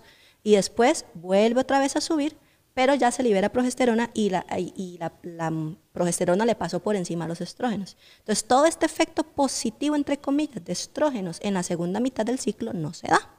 Entonces, entonces hasta ahí vamos bien, sí. todo bien. Resulta, sucede y acontece, es como a nivel muscular, ¿verdad? Sin contar cardiovascular y otras cosas. Digamos. A nivel, entonces en la segunda mitad del ciclo, recuerden que la progesterona, la patilla del barrio, ¿se acuerdan? ¿Eh? Ok, le quita el, el campo a los estrógenos y a la testosterona. Entonces no les, es como le quite, pero no hace nada. La madre casi me caigo, ¿vieron? Yo, entonces, o sea, entonces eh, no hace nada. Entonces, además de eso, entonces, esa actividad antiinflamatoria y ¿verdad? de recuperación más rápida no la vamos a tener en la segunda mitad del ciclo. Además de eso, sin contar en cambios de volumen de plasma, nada. Y además de eso, el, la progesterona tiene una actividad leve mineralocorticoide, eh, glucocorticoide, que es como estrés, ¿verdad? Cortisol. Entonces, si yo le meto, digamos... ¿Aumenta el cortisol? No lo aumenta, sino que es como, como una imitación barata al cortisol. Entonces, se, manda, como manda como sensores de que hay cortisol, pero en verdad no hay cortisol. Sí, poquito, exactamente. Entonces, imagínese si yo hago un entrenamiento que se libera cortisol de alta intensidad, que es normal, o sea, el cortisol no es malo, ¿verdad? digamos, pero una respuesta normal es la elevación de cortisol y además hay progesterona, adivinen qué. ¡Ay, qué despiche! ¿verdad? Entonces, ese es el tema. Entonces, además de eso, además de eso, entonces tenemos un ambiente en donde vamos a tener un poquito mayor de inflamación, vamos a tener una mayor catálisis o un catabolismo muscular y no vamos a tener los beneficios a nivel de recuperación, aparte de todos los otros eh, efectos que tenemos en lo que son los combustibles, eh, eh, el manejo de glicemia y combustibles durante el ejercicio. Entonces, si vos me preguntas a mí, o, la manera en realidad de programar, partiendo del punto en trabajo de pesas, es aprovechar y, entre comillas, destruir los músculos cuando se puedan recuperar. Entonces, las dos primeras semanas, o, porque también depende de dónde queda la ovulación. Si tenemos una chica de un ciclo largo con una fase folicular muy alta, es decir, la ovulación está como tarde, entonces vamos a tener una programación posiblemente de tres semanas antes de que nos caiga la progesterona. Entonces, el punto sí es saber cuánto dura y en qué momento está la ovulación, porque el secreto es entonces entrenar fuerte, pesos, pesado, intenso, intenso ta, ta, ta, darle palo, entre buen, buen sentido la palabra, antes de que ocurra la ovulación o antes de que venga la progesterona. Y en la segunda y en la fase lútea que es cuando la progesterona está alta hacer trabajos de técnica hacer trabajos de skills hacer trabajos de endurance suavecitos de manejo digamos de, de, hasta donde la mujer pueda tolerar y bajar las cargas. Entonces se programan las descargas o los entrenamientos complementarios más, más suaves, por decirlo de alguna manera. Pero incluso puede suceder que la mujer en sí no sienta ningún dolor y quiera más. Igual sería recomendable que se, se, reduzca la intensidad. Sí, habría que ver si, realmente lo que ella percibe como que puede más, realmente es ella o es ese drive nosotras que le pasamos por encima las señales de nuestro cuerpo. Okay. Sí, puede ser que mentalmente ella está diciendo yo, yo, yo puedo. Sí, yo puedo, pero en realidad es verdad, o sea, y eso es algo que hay que tener como muy delicado porque no podemos generalizar y siempre ahí los entrenadores, los que trabajan con chicas, sí tienen que tener como muy pilas en eso. Desde el punto de vista fisiológico, ¿verdad? Si usted trabaja, digamos, con esa programación, aunque la madre se sienta bien, podemos tener un aumento de fuerza de hasta un 20% adicional que si se trabajara como una madre como se trabajan los maes. Por ejemplo. Entonces, que usted dice, bueno, madre, suave toque, yo sé que se siente muy bien, pero me llevan un toque y después la reviento, en el buen sentido de la palabra, cuando su cuerpo fisiológicamente está y potenciamos ese, ese, ese trabajo, ¿verdad? Es decir, aproveche, aproveche que estás en descanso. Aproveche que el, antes de la ovulación son como la Mujer Maravilla y, y los otros recupérese. exactamente, inclusive también como, digamos, también una de las cosas es que los varones, ¿verdad? Y dependiendo de la programación, usted puede encontrar las programaciones de fuerza, normalmente la descarga viene entre 3 a 4 semanas, tope, porque el, el sistema neurológico no da para más. Las programaciones de hipertrofia normalmente aguantan, dependiendo del caso, hasta seis semanas, ocho en algunos casos. La mujer, digamos, si nosotros agarramos el ciclo, vamos a encontrar diferentes duraciones de ciclo menstrual. Pueden ser que tengamos entre 24 a 26, entre 26 a 28 y de 28 a 35. Entonces, dependiendo de dónde está la ovulación, vamos a tener que encontrar, por ejemplo, que una programación para una chica puede ser 1-1, es decir, una intensa, una suave, una intensa, una transición, por ejemplo, o podemos tener 2-1, dos intensas, una transición, dos intensas, una transición, o en los ciclos más largos, 35 posiblemente, Es encontrar, por ejemplo, eh, 3-1, que ya se, que se aco- se acopla como decir un ciclo de hombre. A un ciclo de hombre, sí que. Pues, pero ahí el secreto entonces es, digamos, encontrar O sea, dónde está. Ya si uno lo quiere hacer más, muchísimo más disciplinado, ¿verdad? Y todo, o sea, sí sería bueno que usted vaya contando, O sea, tenga, tenga controlado la, Así como, la así ovulación. o sea, as- eh, la, la duración del ciclo y más o menos la ovulación, ¿verdad? O sea, y no es para tener bebé ni nada por el estilo, pero digamos que inclusive las chicas pueden ver resultados a nivel físico. ¿Por qué? Porque imagínense lo que es, por ejemplo, si tenemos un estímulo, recuerden que el entrenamiento en realidad lo que importa es el descanso, porque el, el entrenamiento es el estímulo, el descanso es lo que el cuerpo dice, bueno, a ver, ma, es como, necesito ir al súper, necesito comprar lechuga, esto, esto y el otro. Entonces, a usted le dan la lista del súper, pero si no tiene chance para ir a comprar, no hizo nada. Sí. Entonces, el tema con esto es que si usted, por ejemplo, eh, tiene una cierta síntesis proteica y le dio duro en ese entrenamiento, pero agarró otras dos semanas, esas dos semanas dándole duro le pueden echar atrás todo, lo- todo el estímulo que usted hizo en las primeras dos. Entonces, al final, no digo que no haya avance, pero tal vez se puede optimizar un poco mejor. Se puede optimizar, ¿eh? Y para que sepan también todos los entrenadores. Pueden, pueden tener, explotar también a la capacidad de, de sus atletas Sí. y también Y- y o de las personas o y de las digamos, y aquí les voy a pasar un tip, digamos, ¿verdad? O sea, usted tampoco es que tiene que ser por vieja, sino que usted hace por grupos. Las que ovulan en tal fecha, los que, entonces usted hace tres, pro- tres cuatro, dos, dos, tres programaciones. Tres, uno, dos, uno y uno, uno, y ya está. El que sabe programar sabe que puede modificar su macrociclo o su, ¿verdad? Todo su macrociclo y lo hizo de tres maneras, y entonces usted va a tener grupos de chicas. Entonces, en algún momento, unas van a estar dándole duro y las otras están en transición. Y los hombres nos podemos adaptar porque somos un poco más son simples. Sí, nosotros somos un Nosotros poco más nada más simples tenemos en- que, en ese tema, ¿verdad? que dormir bien y no estresarnos Sí. tanto. Ah, Exacto. Y tener, o tener también, por ejemplo, porque un varón que tiene un alto porcentaje de grasa, por ejemplo, recuerden que en la grasa también hay unas, unas, eh, una enzima que se llama aromatasa, que lo que hace es que convierte de estrógenos a testosterona, de testosterona a estrógenos. digamos. Entonces, La acti- aromatasa. Aromatasa. Entonces, Aromatasa. ajá. Entonces, la alfa 5, bueno, la alfa 5 reductasa es la que convierte testosterona a dihidrotestosterona y la que causa la calvicie. Pero digamos, Tengo eso. estoy jodido de eso. Entonces, por ejemplo, ¿Cómo se quita eso? tienes ¿Qué te implantes de. ¿Qué puedo hacer Que te y te pongan ya de una vez cabello nuevo. Eso me interesa. ese, bueno, ahí, ya estoy jodido. Sí, ahí lo que sería es que vayas a un médico porque tengo entendido que sí hay un como un medicamento que puede inhibir un poco la actividad de la 5 alfa reductasa, entonces ahí puedes como Ah, ver. ok. sí. Hay esperanza, Jorge. está, hay esperanza. Entonces, entonces, entonces, Ahora cuando terminemos el podcast te quedas y te preguntas todo.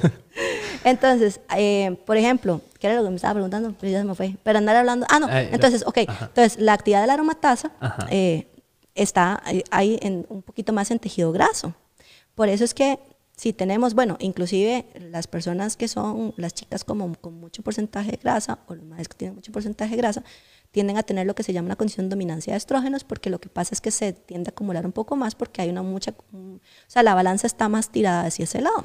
Entonces, ok. Vamos, y en ese lado, pues no es como que sea necesariamente negativo, pero ahí es donde vamos a tener, por ejemplo, eh, los varones que tienen patrones eh, como de caderas y la ginecomastia, que es que les crecen los senos, ¿verdad?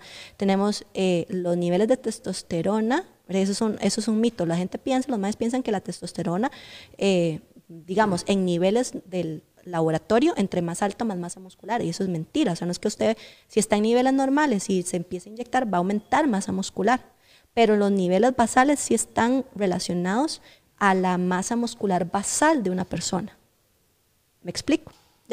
Entonces, si usted está por debajo del rango o está en rango bajo y, tiene otro más igual, con rangos dentro de lo normal, pero más alto, la, masa muscular, el set point de masa muscular va a ser más alto en el MAE que tiene más testo que en el otro MAE. No sé si me explico. El set point es como el punto de equilibrio. El punto de equilibrio, la base, ¿verdad? Entonces, está visto hay MAEs que tienen mucha masa muscular naturalmente y otros que son. Ok, eh, eh, quitando el tamaño y demás es para que me se den una idea. Entonces, por ejemplo, si tenemos una persona que, tiene, que es muy cortito, por ejemplo, vamos a tener una, digamos, una, una un menor en niveles de testosterona, entre otras cosas, ¿verdad? Entonces también ya eso es otro tema, porque la, la partición de nutrientes, que es cómo el cuerpo utiliza los nutrientes, eh, pues es, no es la mejor, ¿no? Igual las mujeres, pero digamos, no es la mejor. Y ahí es donde también tenemos este, este tema estrogénico, ¿verdad? En donde también en composición corporal tiende a hacerse más difícil. Tienen precios de estrategias, pero digamos que Es para que sepan que también la idea es mantener el porcentaje normal, ¿verdad? Tampoco es que hay que andar ahí con las venas rolladas siempre. pues. Sí, tampoco es necesario subir como locos la, o sea, si- siempre Sí, sí, no, no se vayan a chusear, Sí. ¿ok? O sea, eso Sí, es otra no. cosa, ¿ok? Digo, Ya dices otro tema. es que en la panqueca dijo que tengo que chusearme. No, no sabe, bichos, o sea, No, vaya el doctor. Exacto. No, no, no se, no, exacto, no, no no se se automedique, automedique. exacto. Este, vaya al doctor y Vaya revise. sí. endocrinólogo y hágase todo lo O sea, que- si usted tiene, digamos, si usted tiene, y si usted, de verdad, o sea, y muchas personas también piensan, y eso es algo muy interesante, por ejemplo, hablamos de la T3, pero muchas de las de la T3 baja es porque la mayoría por falta de jama, entonces no es que usted necesita T3, es que lo que necesita es comer más o lo que necesita es quitar el estrés de su vida, por ejemplo. Entonces también es importante entender que nosotros podemos influir en las hormonas para bien o para mal, y que si está, como quien dice, chueca una, no necesariamente significa que yo necesito tratamiento hormonal, ¿verdad? Porque esa es otra cosa. Sí. O sea, hay chicas, por ejemplo, que no están ovulando, pero por un tema, eh, por ejemplo, de estrés, de que se estresan mucho. Entonces usted quita el estrés y ya ella, ¿verdad? O que necesita comer más, pues le damos un poco más de comida y ya tenemos todo bien. Eh, Esos son, ¿verdad? Ya hay también otros temas, por ejemplo, de... Esos serían como los cuidados que nosotros podemos ir teniendo, como la responsabilidad que nosotros podemos ir teniendo para, para el cuidado de nuestro sistema endocrino. Por supuesto, exacto. Sí, Digamos, eh, aquí es entrenar responsablemente, es entrenar bien, descansar para ese entrenamiento, comer suficiente. Yo soy muy enfática en mis redes sociales. Vamos comer suficiente, dormir bien, porque mae, ahora eh, todo el mundo anda detrás de los adaptógenos y detrás de un montón de varas para pasarle por encima al- a las horas de sueño de mierda que tenemos, mae. Y entonces es me Las levo- horas de me sueño no las puta, qui- no o sea, te las recuperas no, nunca. exacto. Entonces lo que pasa es que quiero un adaptógeno para seguirme acostando a las 11 de la noche viendo Instagram. Entonces, no, tampoco. Entonces- TikTok, TikTok. Ah, bueno, es que no tengo TikTok. Ah, yo tampoco, pero Me- sí. me han hay contado. Mucha gente tiene Ah. TikTok. Eh, Yo, Pero- yo, espero ¿Tienes que TikTok? suban lo mejor a, a. Instagram. No, no siempre los, los mejores TikToks llegan a Instagram, entonces. Ahí se Es espera. que ahora está, ya- es que ahora yo está s- Reels. Yo tengo ese filtro. Ah, Ya- bueno. yo digo, espero el filtro. Bueno, entonces a las 2 de la mañana viendo lo que sea que llegue. No, No, entonces digamos, a veces lo que pasa es que queremos algo que entre comillas nos mejoren eh, y, y, la- y ahí voy así, digamos, y aquí va- los dos caen en una tontera. Los varones caen a tontera los famosos precursores de testosterona y las mujeres caen en las tonteras de los famosos eh, reguladores hormonales que andan vendiendo por ahí. O sea, cuando al final, por ejemplo, desde el punto de vista, en muchos casos, excepto que tengamos una falla hipotalámica o tengamos una condición particular, la mayoría de los casos, por ejemplo, de varones con baja testosterona más, eh, volvemos a lo mismo, o estrés, o falta de, de descanso, manejo del estrés, sueño, no sé, jama, ¿verdad? Eh, cosas de estilo de vida que podemos cambiar.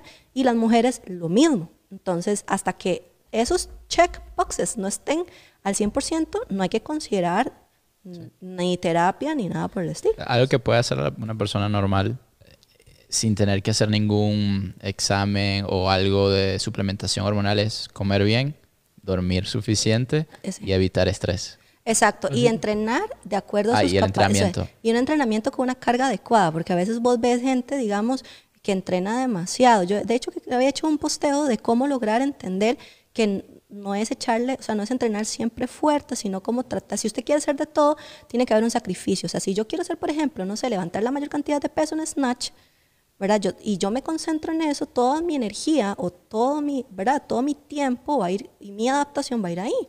Pero, y yo soy de esas, pero digamos, a mí ya no me interesa, digamos, que hacen 20 cosas diferentes, yo voy a saber que tengo que sacrificar de esto pa- para que me den para Oigan. los demás. Y diferentes Oigan, disciplinas. Sí, Ahí sí, está, sí. Eso es para los crossfiteros. No, ahí es un tema de, de- de lograr integrar una programación, ¿verdad?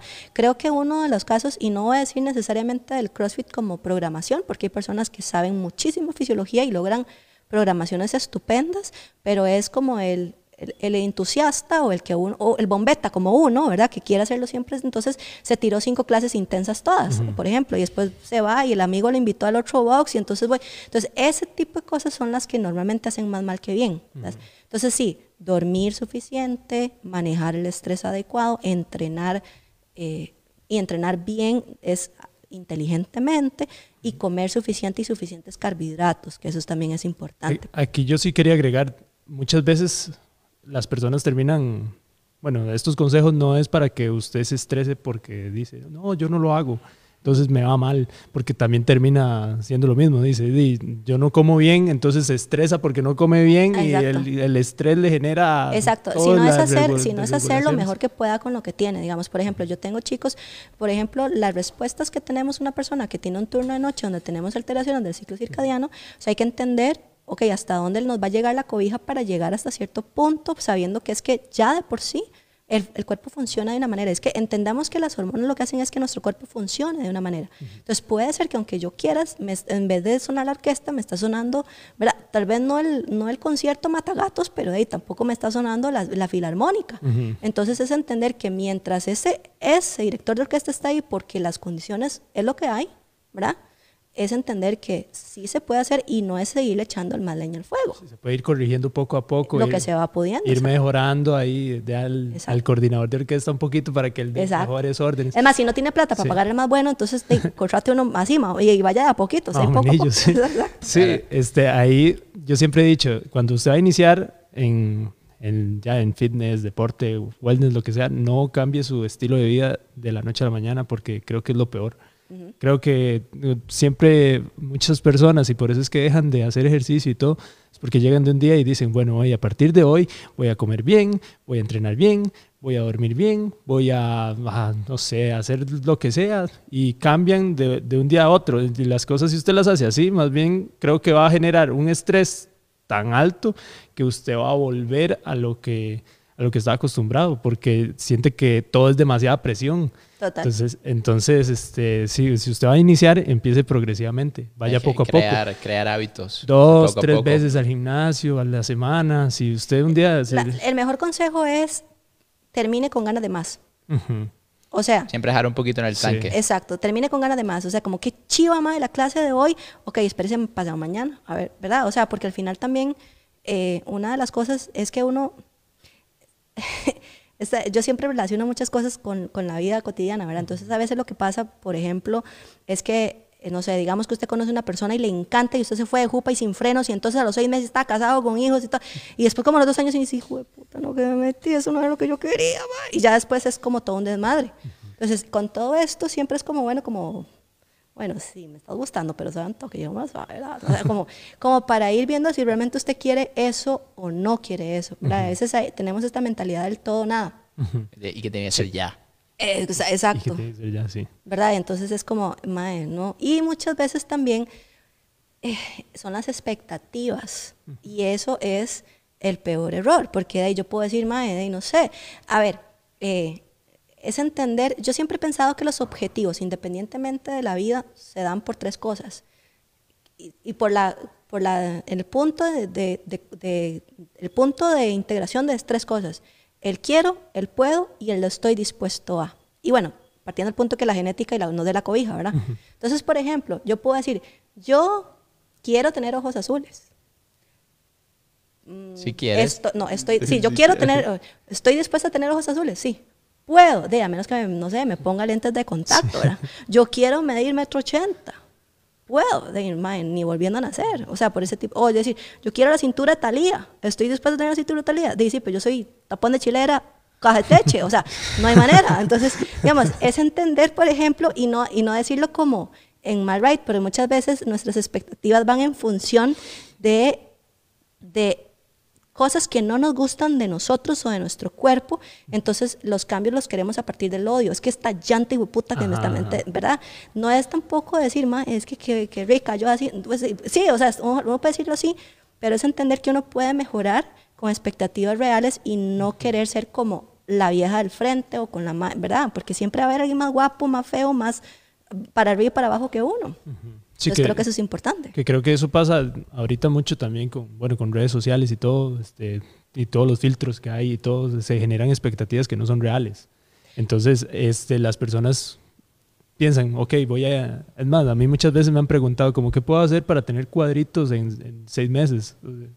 Y yo, yo soy como, no, O sea, o sea, casi que no va a pasar es- si usted nunca ha hecho ejercicio. Es, es vacilón, digamos. Entonces se Yo- generan eh, to- expectativas, empiezan con algo ahí- que es totalmente irreal y se, y se estresan por eso. Porque, Y, y además también entender, vea, una de las cosas es que yo siempre he sido partidaria, a mí me gusta analizar datos, ¿verdad? O sea, no emociones, ¿verdad? Entonces a veces uno tiene que tener en cuenta que nosotros las personas, hombres y mujeres, siempre aspiramos y nos motivamos basados en lo que nosotros no queremos y nos gustaría tener.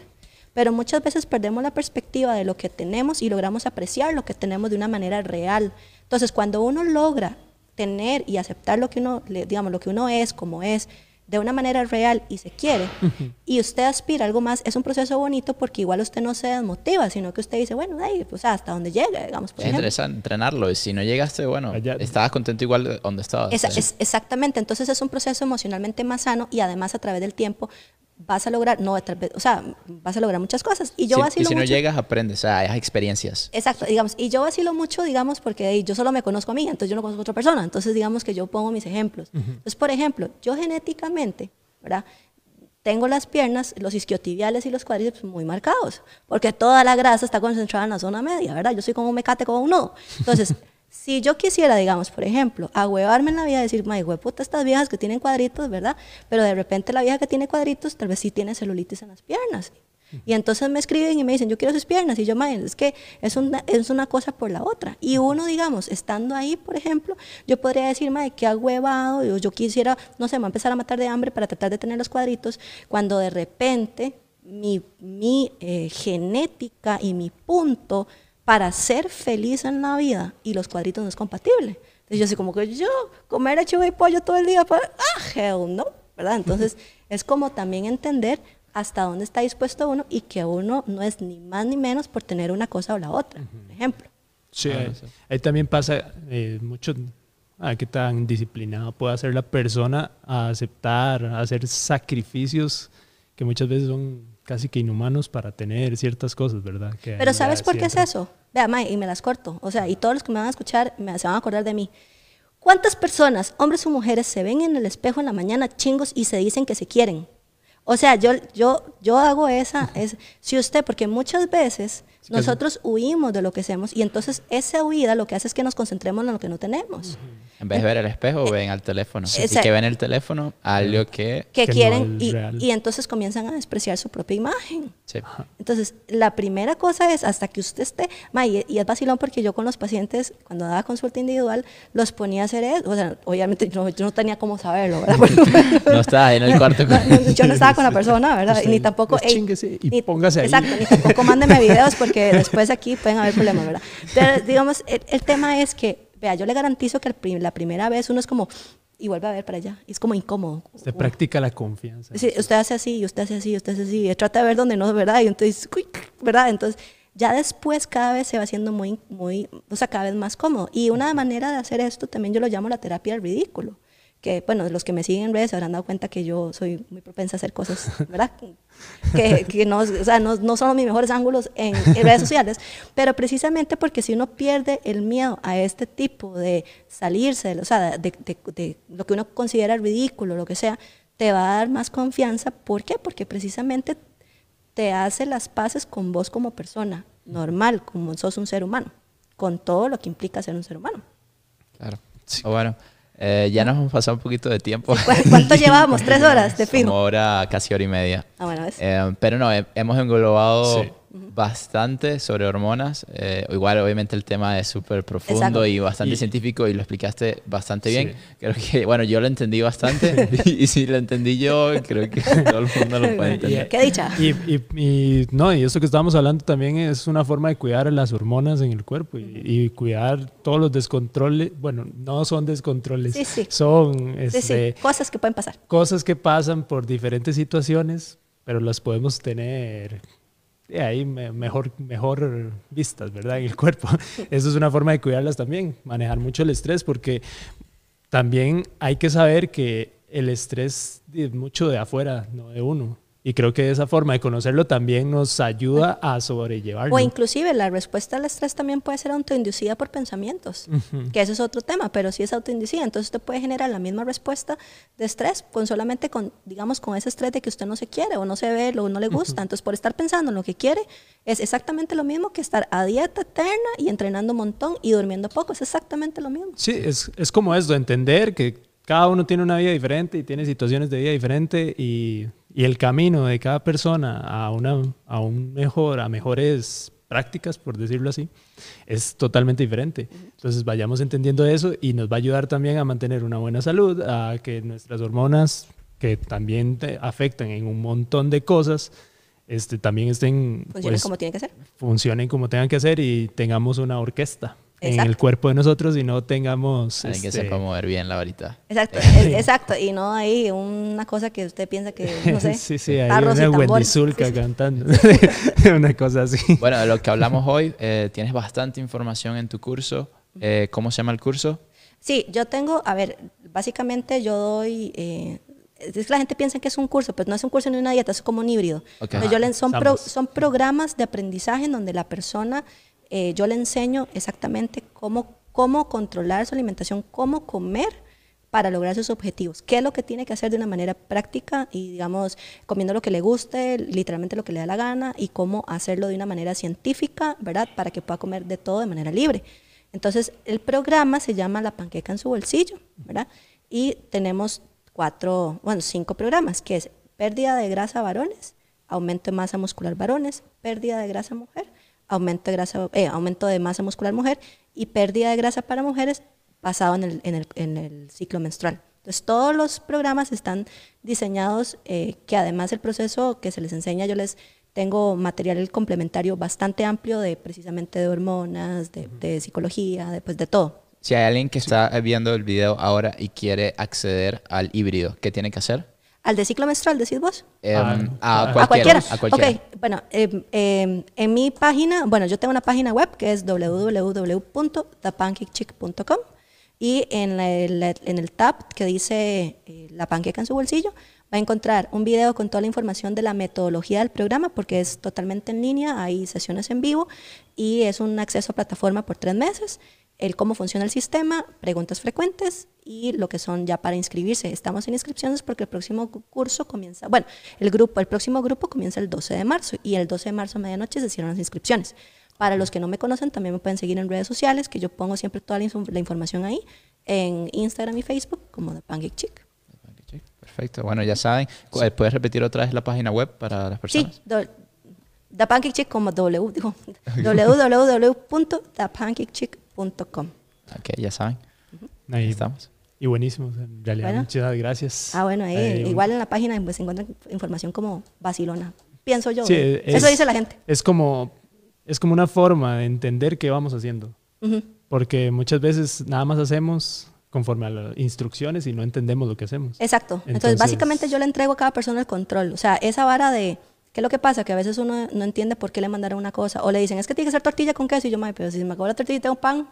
O no puede comer arroz. O no puede comer frutas de las 3 de la tarde. O no puede tal cosa. O no puedo comer queque chocolate. O no puede comer pizza. Digamos, todo eso se elimina en el programa porque la persona va a entender. O sea, básicamente mi promesa en el, en el programa es, después de ahí usted no me va a necesitar nunca más en la vida, número uno.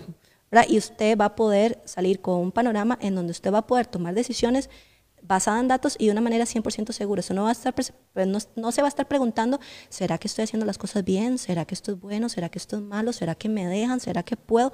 No, todo eso se va a acabar. Entonces, Excelente. Entonces- Bueno, muchísimas gracias por, por estar con Muchísimas nosotros. gracias por Em, invitarme y por aguantarme una hora y media. Yo les dije que hablo mucho. Es que No, no, no, No, no, pero bien. O- a mí me hubiese encantado seguir hablando, solamente Sí. que Sí, va sí. más fácil para Sí, sí, los después que de tres horas la gente es escuchando. como ya, chao.